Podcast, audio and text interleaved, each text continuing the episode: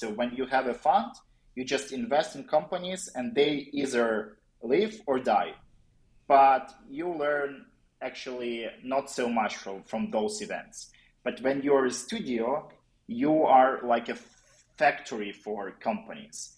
And with each new company you're releasing, you are learning. And all of these knowledge are accumulated in inside the studio. So next time you are doing something, you can refer to this experience and uh, you won't do any more mistakes like you did before. So uh, with regard to venture studio, what it is essentially, it's uh, first, it's an institutional co-founder. Second, it's pre-seed investor.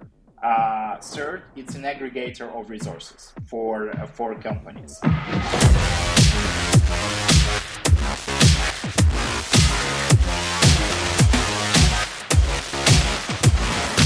Bienvenidos al IDEX Podcast. Este es nuestro episodio número 61.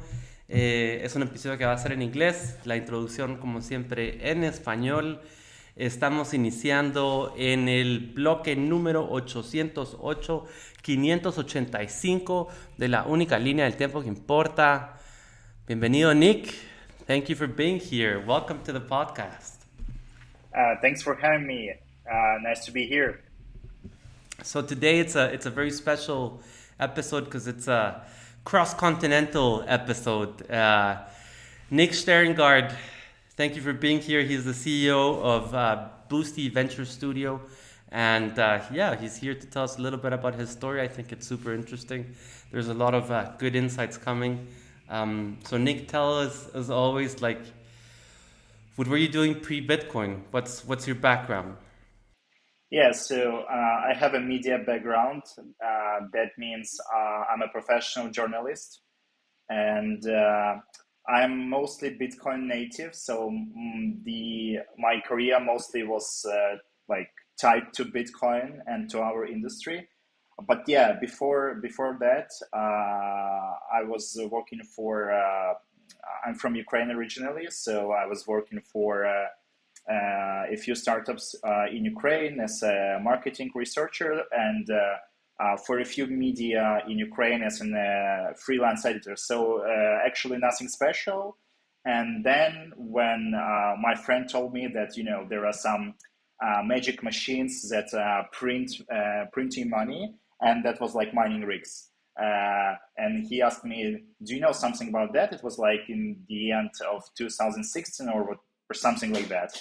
And um, I didn't know uh, anything about that at the moment, so I uh, started uh, researching, and uh, at that time uh, I lost my uh, my my job, and as as because I was a journalist, I obviously started to look for you know work in a media tied to to these topics. So either any media that are reporting on cryptocurrencies, Bitcoin specifically in in my area and uh, I found uh, such media, which was called uh, uh and is called at the moment forklog.com, and joined the team as uh, just a news editor. So my main background, like before, uh, is reporting on the industry. So meeting people, talking to them, understanding each of detail regarding each of the projects that are building in Bitcoin only space and outside of Bitcoin only space as well.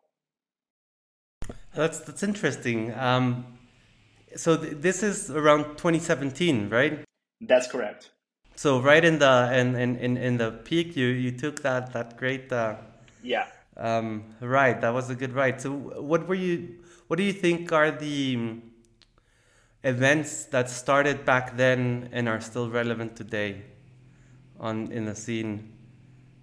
Uh, the events.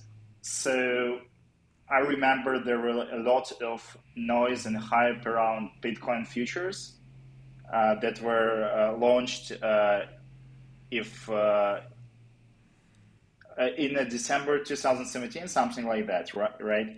Uh, of course, 2000, in 2017, the block size war was over. So we clearly understood that Bitcoin will not increase its block size. It's probably the most uh, significant event for Bitcoin space and uh, SegWit activation. Yeah, yeah, probably that. Yeah. yeah. Although I have to admit, on my uh, question, there was a translation uh, mishap because by event I meant like um, Bitcoin. Um, Bitcoin events, like in in, in the sense of uh, conferences. That's the word I was looking for. Events. Okay. yeah, Bitcoin conferences. Like what type of Bitcoin conference? You know, because as a journalist, I assume you went to many of those back in the in, in the time. I got it. I got it. So uh, my actually my first uh, Bitcoin conference was in 2018. It was uh, building on Bitcoin in Lisbon, uh, hosted by Kevin, the guy from Portugal uh, I, I believe so. He is now working on Wizard Sardines. Mm-hmm. So it was like a very technical conference, and there was a second edition next year in 2019, which is, was called um, Breaking Bitcoin in Amsterdam. I, I visited both of them. And how, how do you think that the, um, you know, just like the feeling and everything, how has it changed from back then to I don't know something more recent that you've that you've gone. You know, I I was at BTC Prague this year, uh, the the really huge conference in Prague, uh, and uh, I really think that you know the Bitcoin community didn't really change a lot. So uh, same people, same same vibe, and uh, same beliefs. So freedom, you know, all of these uh, privacy focused guys, and if you ask me about like non-Bitcoin conferences, a lot has uh, a lot uh, has changed since uh, 2017 because uh, there is always another narrative in a so-called broader Web3 space.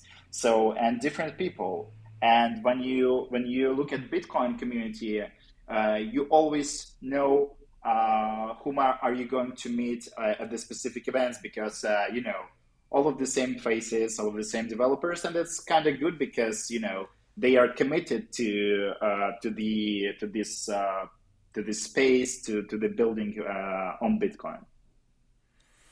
And and uh, well, I, I, guess we're, we're we're starting to get into what, what I wanted to move into, like. So from from being a journalist, you know, being in that moment that was a very decisive moment, and as you mentioned, SegWit was was very important and, and has had a lot of repercussions, um, specifically on on the scalability issue, right?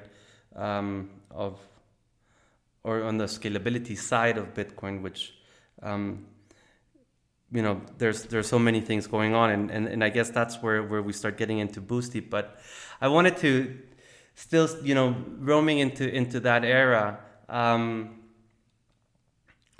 from doing these interviews and, and, and reporting on Bitcoin and being in Ukraine pre, you know, war era as well. And I, and I really want to get into your insights on, on, on that and how that has shaped and how that has helped you in, in a sense within your Bitcoin journey.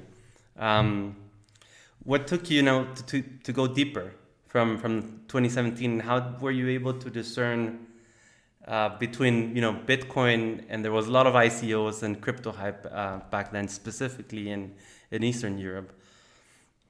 So, it's the question is, yeah. So what what is the exact question? Yeah, because oh, uh, the the exact question is like from that, what motivated you to keep on going uh, deeper into Bitcoin and and building what what you've been built today? Yeah. So. Um, Actually, uh, I have been working in media uh, at, in ForkLog specifically for the five years since 2017 till 2022. And I was reporting not only on Bitcoin, but on every aspect of the uh, crypto industry. Uh, so uh, I had a, you know, a, a, good sense of what is going on and uh, what actors are, you know, malicious, what actors uh, are committed to to do some right things. Uh, so uh, I had a lot of interviews uh, with, uh, for example, CZ from Binance, uh, actually with SBF too, and why uh, why uh, did I decide to build on Bitcoin? So when I was invited to lead Boosty Venture Studio, which is a venture builder now focused on Bitcoin, uh, we did not have a specific strategy. So it was like a Web3 focused venture studio.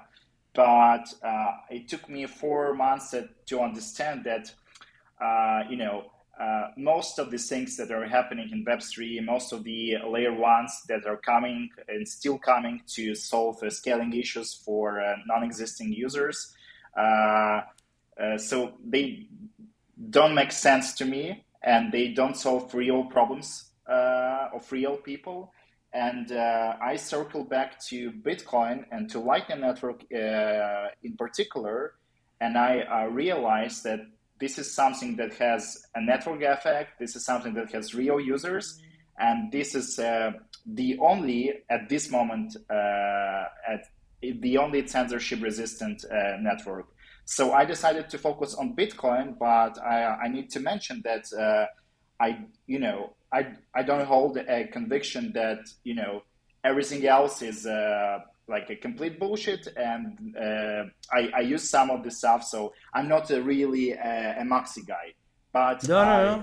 Uh-huh. yeah yeah so uh, but but uh, my my core uh, and my heart goes to uh, to to bitcoin of course no I, I, I mean it's not about i think i think you you mentioned it very very specifically and and i want to go deeper into that because there's a reason you know and directly why you're putting more effort into this than the other. And and and dwelling still on you know on your reporting side um, what would be the key insights that you've learned on on on where the crypto and web 3 space is going and how you know like how big uh, um, influencing or let's say how big CEOs of, of exchanges are seeing it, right? Because there's a difference between an exchange and an app for being built for it. Um, maybe we can go deeper into that. And, you know, so just like your insight on discerning what's going on in Web3 and how are, for the two personalities that you mentioned, CZ and, and SBF, how, how are they seeing it and bringing it together into one narrative? So um, let me start with uh, probably uh, my career. I was uh, uh also an investigative uh, editor for some time, probably for a year and a half, and I was investigating uh, a lot of ICO scams, exchanges scams in Eastern Europe, in particular, and um, yeah. So then I realized that you know the Web3 space uh, and the broader crypto space uh, has a far uh, more scams and you know different Ponzi's that exist, for example, in Bitcoin. So Bitcoin, in, in, in that sense, Bitcoin community and Bitcoin space is like more it's cleaner right in that in that sense uh, with regard to those uh, guys that you mentioned uh, CZ and sbf so I, I, can't uh, talk like uh, on behalf of them, but uh, you know, uh, with my uh, personal perception, when I talked to CZ, he was a very open guy. Uh, he elaborated on a lot of things, and it was a, like a pleasant conversation. he deeply respects journalists to whom he speaks, and yeah, so for from from my conversation with him, he is a interesting person, and uh, uh, Binance is actually is still a very important uh, player. Uh, still, uh, like uh, most of the users, they they have a custodial experience. So yeah, we build we are building some non-custodial experience, some non-custodial applications, but we need to recognize that like you know a smaller portion of the the whole users are using uh, are using those apps. And if we talk about my my interview with SBF, it was uh, just 30 minutes. He was a very busy guy. He he told me something about uh, effective altruism, the philosophy that he was like following. and uh, I didn't really believe him because uh, I don't know, like uh, it was not. It didn't sound to me as a, true true con- conviction, you know. Uh, uh, so yeah, and uh, here we are. So he is in jail. indeed, indeed, indeed. No, that, that's. I mean, and and you know that that's the that's the interesting part that that you mentioned. And I guess if if you have um a common ground and like a, a constant, then it's easier to to build on it. Uh, and what you were mentioning on, on the crypto and web3 space you know and with every conference the narrative changing around it that also means you don't have a common ground to build on so so every every conference every set, set of time you're going to have a different use case or a different thing built yeah so it it's not exactly like that so it's not from conference to conference probably it's from you know from bull run to bull run that's that's the most correct way of thinking. So mm-hmm. there are building blocks in uh, in uh, Web3 space, of course. So uh, there is a DeFi space that is uh, it's it's very solid. So they have users uh, on Ethereum, and uh, there is also an NFT stuff, but I'm not really into it, and actually never was. So I I don't get the the sense of of this. Why why why should we yeah, I use it. But but there are uh, NFTs, of course, and uh, there is a narrative re- related to NFT. It's probably right now it's uh, not so active, but it was active like a year and a half ago, probably. And uh, right now uh, there are narratives with regard to liquid staking and with regard to uh, tokenizing uh, real world assets. That's the new narratives in uh, in uh, Web3 space. But you know they are so th- this part of the industry they are quite consistent. So there are people there that uh, have been working in this space also for the last seven, eight, or ten years, and they built real things. But there are just a lot of tourists out there. So there are there are more there are more tourists in Web3 than in Bitcoin on this space. That's what I would like to say. But there are some core interesting things with uh, with regard to Web3 that, uh, in my belief, is are interesting and uh, should be considered uh, just for uh, research purpose, uh, even for Bitcoin only guys. Yeah, yeah, I think I'm, I'm I'm with you on that. Maybe if you could expand on on what are the building stones that you see important and what could we learn from them? Yeah, so um, I can refer to one of our portfolio projects here. Probably it will be a, a good moment. So recently, our portfolio company Stroom Network raised uh, 3.5 million to build a liquid staking for uh, for Bitcoin. I know that uh, you know there are not a lot of people in Bitcoin on, on this space that are familiar with uh, liquid staking concept because there is no such uh, term as and the thing uh, as staking in Bitcoin because it's a proof of work uh, blockchain, of course, and staking relates to a proof of stake uh, blockchains like Ethereum. And um, how it how is it possible, right? So, look, you have a Lightning network, and you have uh, routing nodes that routes payments from uh, A to B, right? And they charge a fee for for this for this work. So in that case, each routing node has its own APR. So they have uh, the yield that they generate from routing those payments. And uh, in order to uh, to be an effective routing node, you need to uh, you know you need to have a liquidity, and you need uh, and you need it and you need this liquidity to be allocated in a you know effective way. So uh, this liquidity resembles a TVL uh, from a DeFi space. So, um, so each protocol uh, in DeFi has a term uh, that's called TVL, total value locked. That means how many Ethereums are engaged with this protocol, and you can you can think of uh, of this liquidity on a routing node as TVL. So how many bitcoins are engaged uh, with these uh, payment channels related to this routing node, and so uh, a lot of companies in Lightning space they run uh, their own uh, Lightning nodes. They they have their own algorithm uh, on how to uh, distribute this liquidity, on how to to use it the in the most effective way. But most of the users they won't set up their own infrastructure because you know it, it requires uh, some tech savviness, understanding on how Lightning works, and yeah. So we have a platforms like Voltage that that, that simplify this process, but but most of the users won't do that.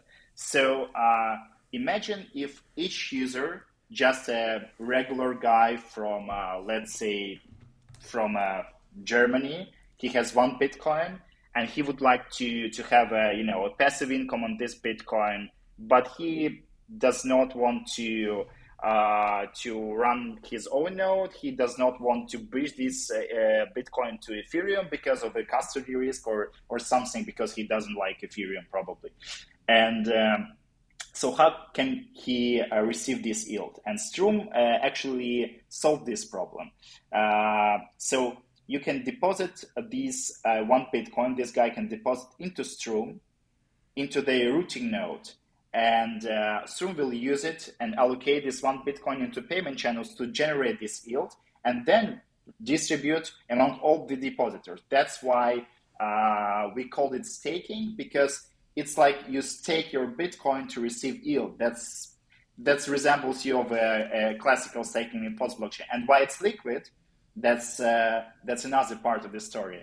That's because when you stake this Bitcoin in a routing node, you receive one rev Bitcoin on Ethereum, and all Maxi guys will kill me.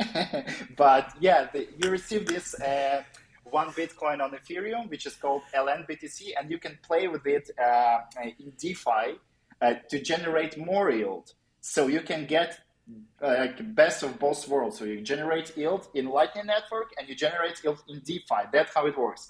And the so uh, why is it important and why it is not bullshit. So uh, uh, look at WBTC, which is issued by BitGo. Uh, so there are, and and com, and um, and and look at the Lightning Network uh, capacity. So there are more bitcoins on Ethereum than uh, on the Bitcoin native Lightning Network. Why so? it is very easy answer because uh, Bitcoin users, just regular guys from Germany, from Spain, or whatever, from uh, Pakistan, they want to be engaged with DeFi to generate yield. So they are seeking yield users. And uh, those liquidity are bridging to Ethereum and never get back. So what if I say that we can do both ways? So you can seek yield in Bitcoin, provide public good to Lightning Network, and be on Ethereum simultaneously.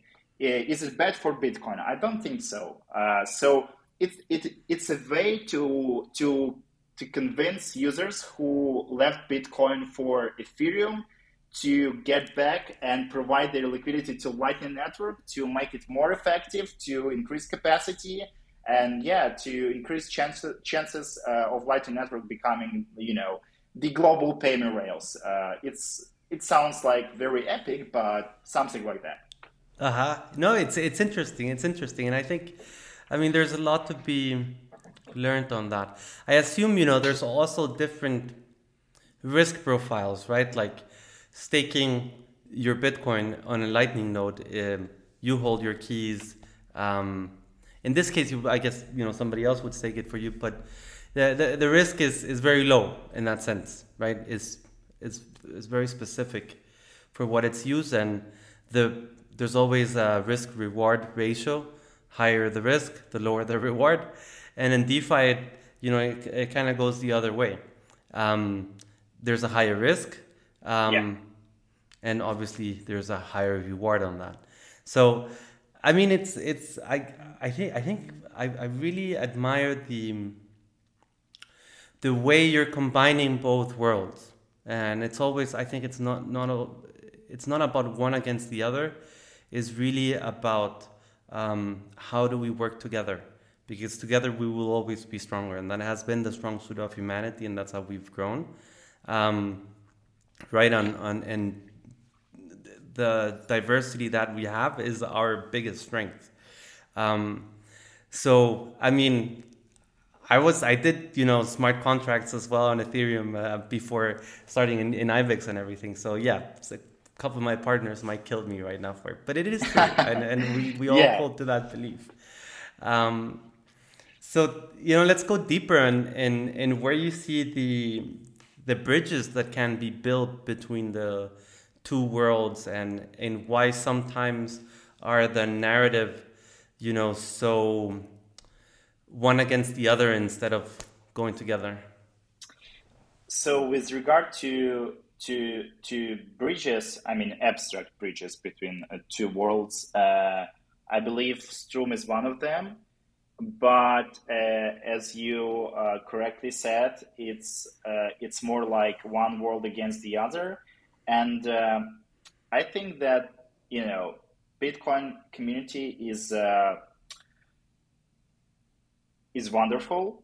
So a lot of very uh, intelligent people who know everything about Austrian economics and uh, about I don't know history of money, about uh, uh cypherpunk history, about you know eCash or whatever. So uh, really big brains are here, right? Big mass brains are here, and uh, but they we have a lot of radical Bitcoiners who uh, don't want to recognize that these uh, so that people has people have demand for other things too. So they uh, want they want the world to be uh, as they wish.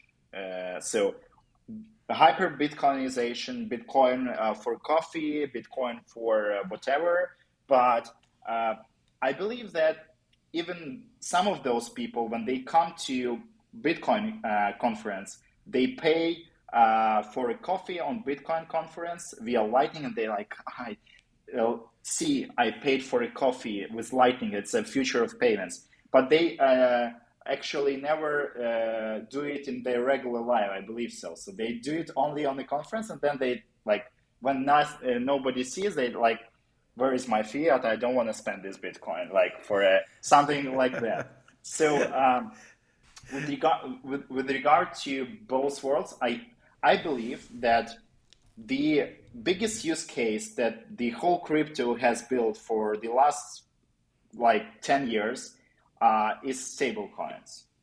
So, uh, and it, it, probably sounds weird to many people, but if you look at Tron, which is a like Tron is I, am not sure it's it's if it's even a blockchain. So it's like a like a database of Justin Sun probably. But let, let's do not focus on that. So it's a very uh, it's a very uh, successful project because all stablecoin uh, payments are sitting on this uh, like a semi blockchain, and people are really using it. Real people, not only not only from Bitcoin space, crypto space, but just regular people because you know uh, you need to payroll people from 16 different countries. How do you do that? Should you set up a bank account in each of them or should you just use usdt and they will take care of how to convert it in the local fiat?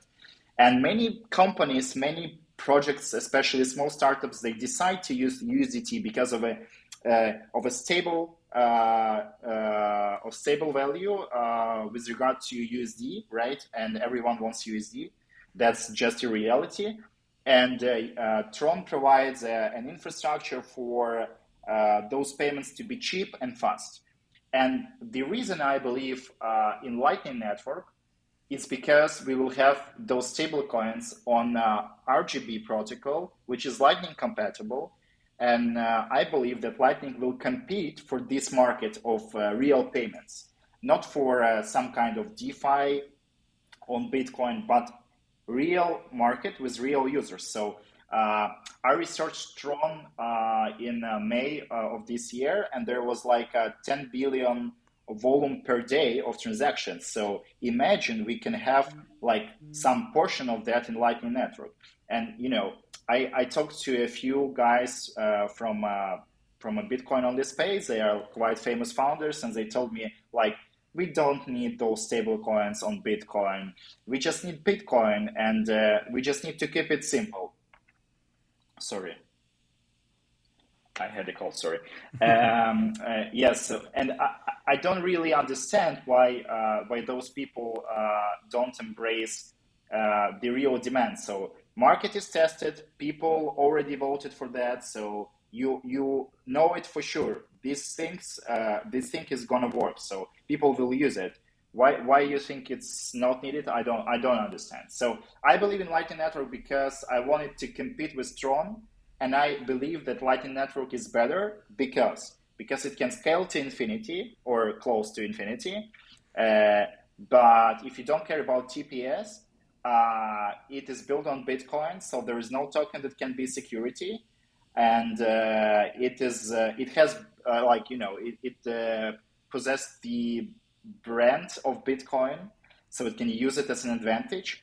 Bitcoin has a network effect, and it can Lightning Network can leverage that for its own benefit. And yeah, so regulatory clarity around Bitcoin is the most attractive thing about Bitcoin because other chains, other experiments are under a under a risk of being prosecuted for I don't know violations of different laws with regard to I don't know securities. Mm-hmm, mm-hmm. Yeah, yeah. I mean, as long as you have a head, you had some, you have something to sh- chop off effectively, and, and and put everything at risk. Um, it's it's super interesting. I, like I'm aligned on, on, on everything you've, you've you've mentioned. Really, I would like to like, go deeper onto your thoughts on how, um, you know, because you did mention DeFi. Like, okay, so Lightning can compete, and I love it that you know you believe in it because it has to compete against Tron, and, and I'm with you on this. I'm with you on the on the stable um, coin side as well because it's I mean, people want dollars. It's as a Latin American, I can very much relate to it. Um, you know, going often to El Salvador and everything. Bitcoin is uh, legal tender, but um, effectively, what the people want is dollars on their phone. And as long as you get dollars on the phone, then you'll have that, their attention. And I think we first have to get the world, you know, give access to, to dollars on their phone and from there we can start getting them into a Bitcoin mindset. But the other way around, it will always work, but with a caveat that it'll just be slower because the filter is is, is too, I guess, too narrow. And, and only really smart people are gonna get it, and, and those are the ones that are gonna you know do that leap of faith uh, first. Um, yeah. So if I would like to add that if if if if you as a true Bitcoiner wants uh, want uh, to have a really Bitcoin native stuff uh, being built on Bitcoin, and you don't like uh, you know alien concepts from other chains to to migrate to to to this holy chain which is Bitcoin, uh, you can think of uh, of a Bitcoin backed stablecoin. So it's like a, a semi so it's like, like a concept uh, on a so it's a like a concept from both worlds. So there is a there is a there is a project called Liquity which is built on Ethereum and it's Ethereum backed USD stablecoin. It's completely backed by Ethereum. So I'm I'm, I'm not into details how they uh, uh, how they sustain this peg to USD, but it's it works. So uh, you can you can look it after the, the podcast. And the same thing you can do with Bitcoin uh, on RGB, I believe so, or on, on Taproot assets. So when, where, when these uh, protocols uh, uh will be available to the public, you can really build a USD uh, stablecoin which is backed by uh, by Bitcoin, and probably this is something that can be, yeah, that can be accepted by the community. Because in this way you are following the Bitcoin standard logic because if we are uh, if we if we go back to to the gold standard, there were fiat money uh, based on gold, right? So we can mm-hmm. uh, we can recreate this uh, in Bitcoin uh, with those uh, protocols. I believe so. Maybe it's an interesting experiment, but still, uh, it will uh, take time for it to be uh, to have a network effect because Tether has a brand. You know, everyone knows what it is, and uh, yeah. a lot of people are using it right now. And this, uh, you know, new stable coin, which is possible, will need to attract users. So it's a, it's a quite a, quite a mission. It is quite a, and, and I think that the network effect, which you also mentioned, that can be used to our advantage, is is quite a mission. What do you think is like also the biggest? Because you mentioned regulation is important, and that network effect is important on this. So, what do you think is the biggest challenge to communicate that regulatory clarity on Bitcoin and the importance of it? Because I I believe you know regulators are, are quite confused between Bitcoin and crypto still. You mean at, at uh, certain yeah, you mean reg- regulators, right? Yeah, like that, and, and that conversion of, you know, bringing then you know because it's a very solid argument. If you focus on Bitcoin, you, you're gonna be on the regulatory safe side, right? Yeah. So, uh, in, in my opinion, so with regard to each country, uh, there are a lot of crypto Bitcoin businesses inside uh, uh most of the countries, and they should form uh, so, like lobbying organizations, like associations that lobby for uh, for uh, uh clear regulation that will uh, that will not forbid everything, but will you know encompass all of the details uh, with regard to Bitcoin and, and crypto. So it's a communication that uh, must be done by businesses. Uh, probably exchanges because they are the biggest businesses in the, each country. So because uh, this is the most uh, needed service to convert uh, fiat to Bitcoin and vice versa. So we in Ukraine, for example, we have like a few exchanges and uh, and other uh, uh, businesses, wallets, for example, and they they take a very active stance and part in in lobbying the regulation, the right regulation, in order to for a government to understand the pains of these businesses and not to kill the industry. And um, I believe it's very important to for governments, regulators to look into how other handle these issues. So if we have uh, United States, for example, it's a bad example probably because they right now they have like some issues with that. So probably uh, let's take Europe. So they have a very clear regulation uh, with uh, uh regard to uh, virtual assets providers and uh, other regulators who are hesitant uh, uh, on how to apply and what to apply to, to the industry, they can research the experience of those frameworks that already work in other countries and the European Union is not the you know worst example. Mm-hmm, mm-hmm. And okay, and from the and, and then you know coming back to the to the communication aspect and and with with all your research um, let's go deeper into why why the narratives sometimes clash and it's like you know I, I still don't get get why there's so much hate you know from the crypto community with the bitcoin community what do you think can be done because the clear we speak to one another also the clear the regulators are gonna hear us, and you know the clearer the message is gonna come is gonna be and come through, and we'll actually get things done. You mean that Bitcoin community and Web3 community are talking yeah. to regulators separately, and uh, the messages are different, right? Yeah, and, and like that they don't like each other. and uh, so. Bitcoin only guys uh, say to regulators, "Oh, hey, kill them!" Right? So they uh, should not exist. Uh, there are some guys in in uh, in American segment of U.S. Segment of Twitter which are advocating for you know banning all of this stuff except of Bitcoin.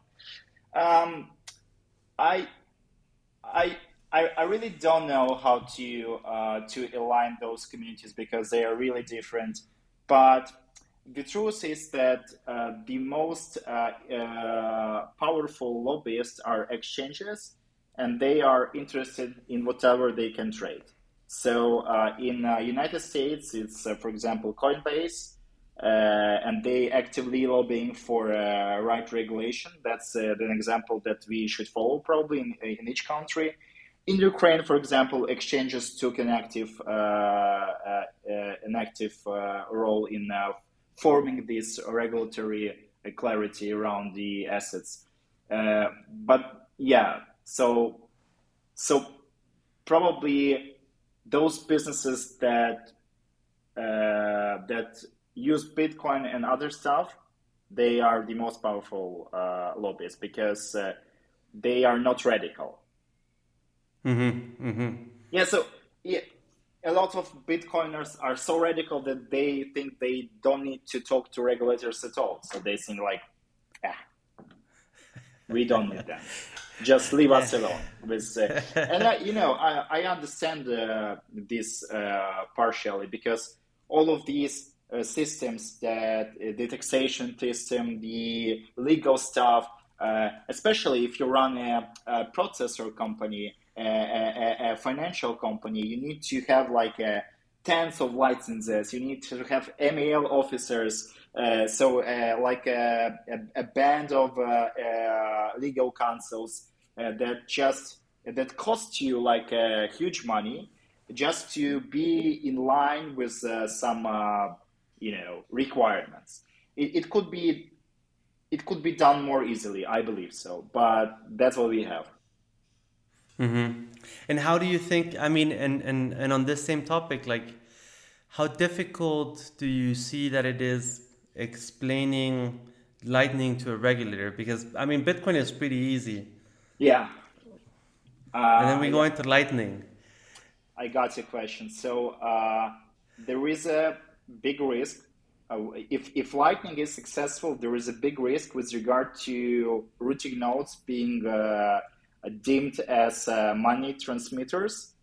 And uh, if if regulators uh, don't understand how it works, they uh, could ex- impose on you know Lightning node operators requirements for KYC each transaction, which is technically impossible because you know Lightning is private. You you, you can't know the UT so you can't know the UTXO of each Bitcoin that runs uh, through you uh, through your node because that's how it works. That's the architecture and um, this to be clearly communicated to to regulators. And I believe uh, it would be because Binance, Coinbase, and uh, a lot of other big players that are taking active role in lobbying interests of our industry are integrating Lightning networks. So probably they will take care of that. I believe so. Or in the worst scenario, they will just turn it off. I, I uh, yeah. So yeah. So there is there is a risk, but we need to communicate to to governments that it's not technically possible to uh, each transaction on Lightning Network, and uh, Lightning node operators uh, they they can't really filter those traffic. They they can't filter. Uh, they can filter uh, like nodes who can open channels to them but when the channel is already opened, bitcoins are flowing. So you you, you, you can't stop it by closing the channel. But yeah, so it it, it will take time. Um, and I guess we have a great chance uh, to to to do it right because if you remember 2021, there was a discussion in United States with regard to uh, I believe with regard to validators on post networks uh, uh, that they need to, uh, as they validate each block, so they add block to blockchains. there was a discussion on if they need to KYC each transaction in the block that they add to the blockchain and uh, they really discussed it on a Capitol Hill in US, uh, as far as I remember.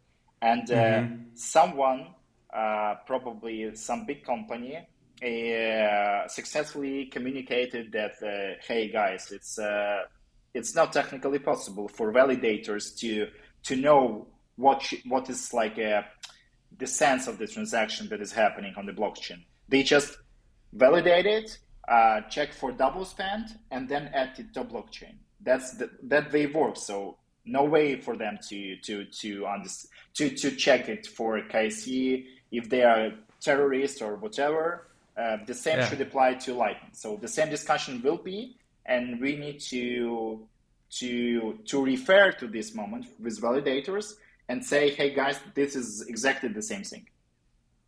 Oh, interesting. Yeah, I totally yeah. That's that's that's a that's a great insight there. Um, let's go a little and then then you know with, with what you're mentioning into into Boosty Venture Studio. Like, tell us a little bit about it and, yeah. and how you got into it.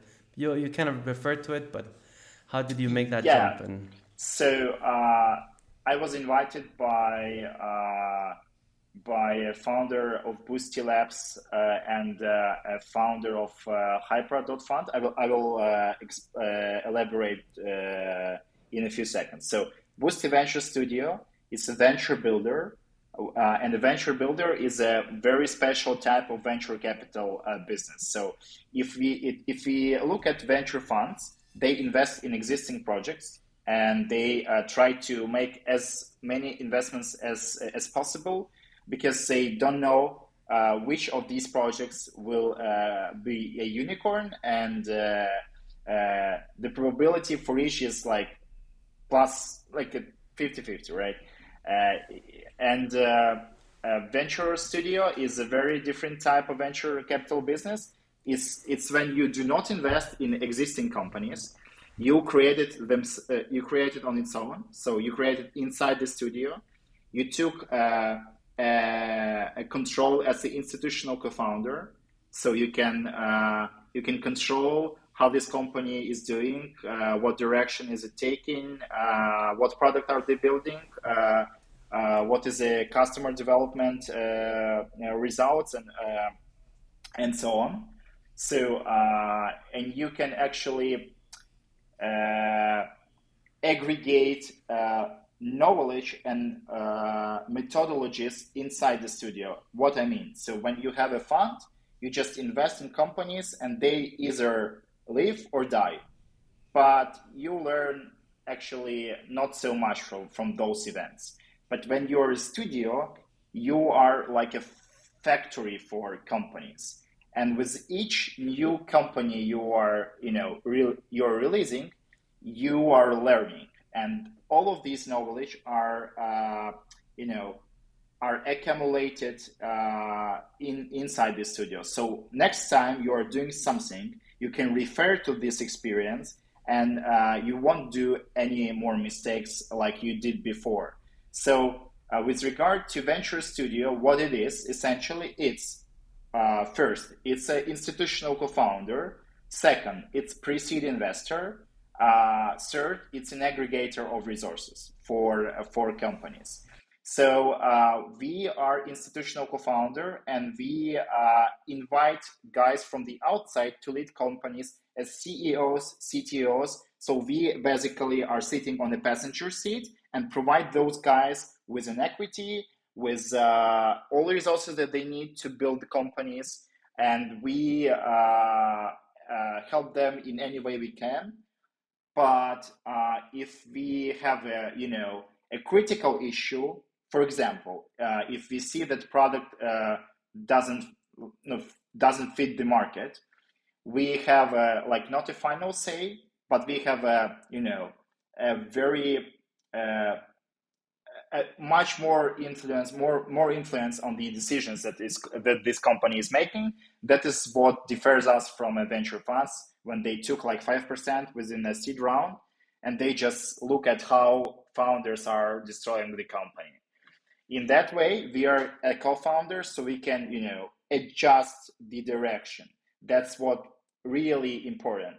And uh, with regard to resources, we accumulate uh, a few of them. So Boosty Labs, which I mentioned, which is our parent company, uh, is the biggest uh, software development comp- uh, company for Web3. So basically, uh, it's an outsourcing company that provides software development services to different uh, Web3 players. Uh, you can check it out on boostylabs.com. A lot of tier one customers uh, worked with us and works with us uh, at the moment. So uh, the first type of resources uh, uh, that we provide within our venture studio is development teams. So if you have an idea and you come up to us with this idea related to Bitcoin, uh, you have, for example, you say, "Hey Nick, I would like to build a Bitcoin-based stablecoin." Uh, I have this idea. Uh, I can do the PM stuff. I can do the uh, BD stuff, but I'm not good at technical things. Can you provide me with a pre-seed funding and uh, development teams, for example, and uh, you know back office? Back office, we also provide back office. Back office HR, legal, and accounting. All the boring stuff that founders don't want to do, we do that for them. So that's that's the second type of resources that we provide. And uh, the third uh, type of resource and the most obvious is pre-seed funding. So uh, we have a ticket of uh, 200, 300K. And uh, uh, the first resources that we provide is our network of connections. So we are co-founded by two companies. the first that I mentioned is Boosty Labs, and the second and the second one is Hypera.fund. It's a Web3 private equity firm. So they invest in mostly in companies that have a clear business model, a revenue stream, like, for example, software development companies or on ramps businesses, right? So, those businesses, services that are around the industry, but not exactly like token based, something like that. So and this uh, uh, this fund is uh, uh, uh ran by a very talented guy from uh, from Ukraine, actually, he uh, he is one of the most famous Ukrainian venture uh, capitalists, uh, and for his career, he's uh, like around thirty. Uh, he already took part in closing 150 venture deals, so he knows a thing. And when you come up to our venture studio, you have this chance to work with you know with people who built already a lot of stuff before and uh, yeah so our network of connections and experience in funding that's what uh, the founders can expect from us to provide. And uh, yeah so that's what we do. That's super interesting. And actually I, you know it's um, i think the key insight i mean for me also is is is this that you're you're building you're being that bridge between both worlds as well. Uh, you know combining the, the the good stuff from from from the Web three and uh, um, side to with with Bitcoin. I I do believe um, that many projects there, the essence of it is is is very important. In that sense, I always just think like because Bitcoin is not pushed by a central entity, it, it requires more patience right? Yeah. But it doesn't mean that the nobility is there. So the question is, how do you bring that product on this and, and create that time so that you can build that bridge. Um, so that's super interesting to to see from you guys. I I want to go a little bit more on on because you you mentioned it and I think it's a very important lesson as well for all of us. If you can share a little bit more on you know the the on on being you Ukrainian and, and the current Ukrainian situation, how that has impacted, and you know how that has impacted with you working in a digital industry. What is like your biggest insight and, and learning from that?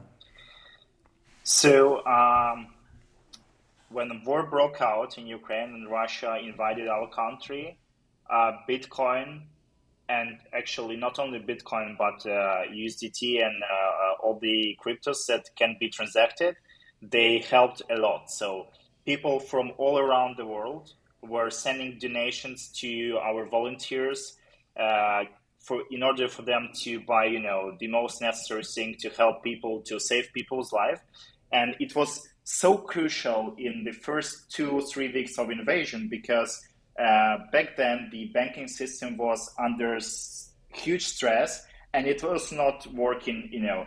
So it was working as uh, intended but it was slow and it was hard to use it to solve uh, urgent needs. And bitcoin uh, uh, helped us a lot in that way, our country, and even our government has we have a Ministry of Digital Transformation, and uh, they had a, you know a joint fund with a few uh, with a few Web3 companies.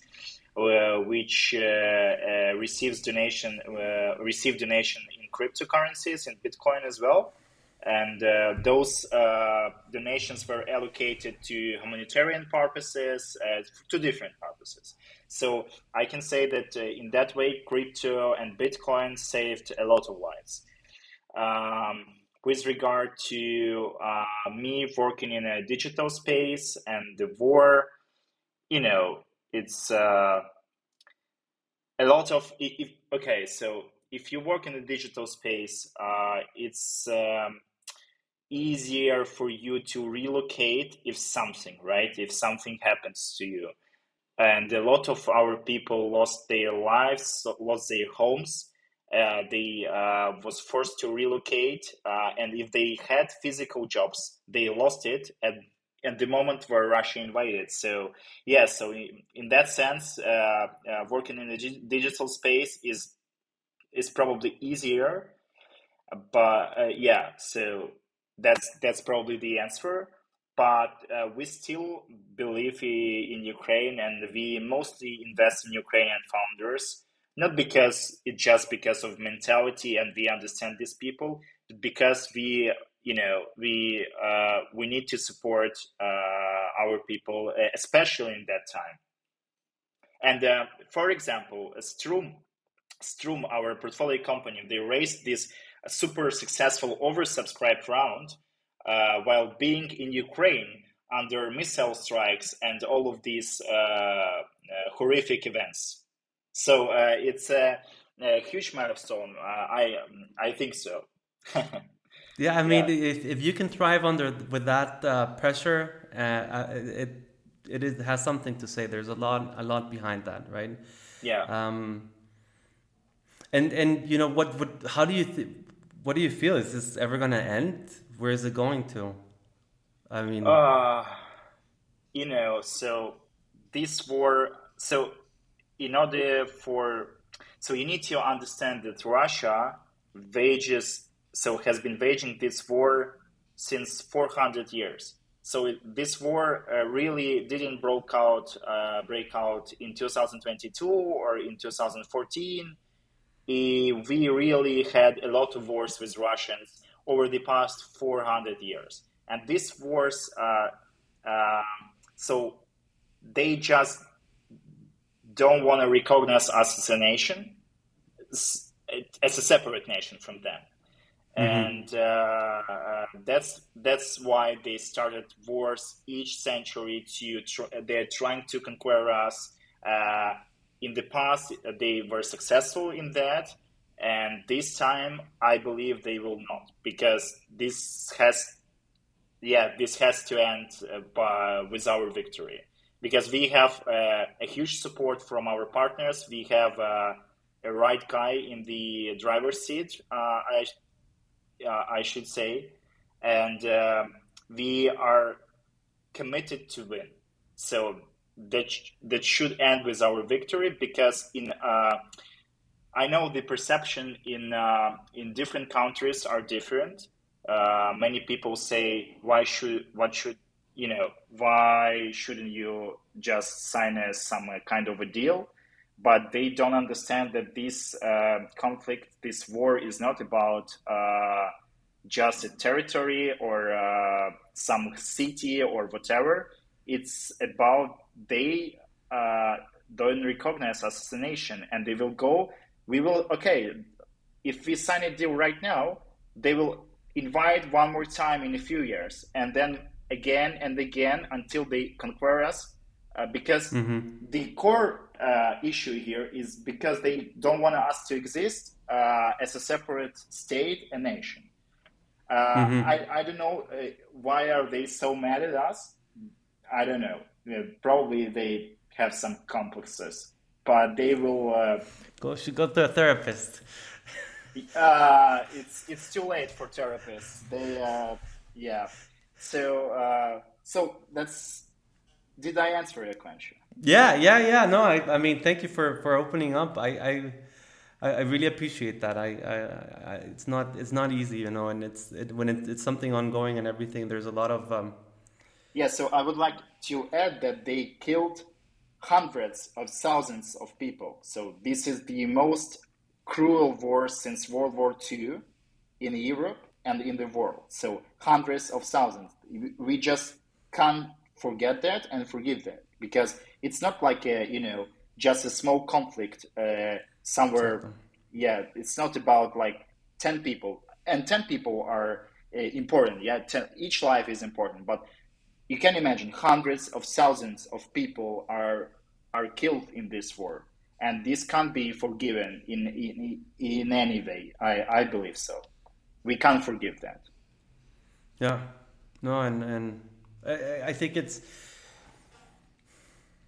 you know that's that's that's a tendency there huh? if we are talking about those uh, you know those topics that are uh, perceived by many as controversial i can say that I always uh, I'm always surprised with Bitcoin only community to have uh, you know so many conspiracy theorists that like they believe in whatever uh, that goes against the American government, the U.S. government, and right now uh, I see a lot of, uh, you know, uh, even in Bitcoin only Twitter, I see a lot of guys that are mm, that are calling for US to stop to support Ukraine because of US is bad, Ukraine is.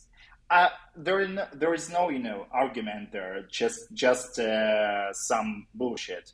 Uh, I don't know. Bitcoin only community has this problem with conspiracy theories that are looking for conspiracy in those places that there are no conspiracies.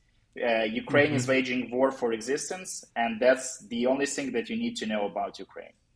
Mm-hmm. That's not about some kind of money, some kind of deals. It's about our existence as a nation, and I believe that you know, if if your country was invited, and uh, yeah, you will be thinking like like myself.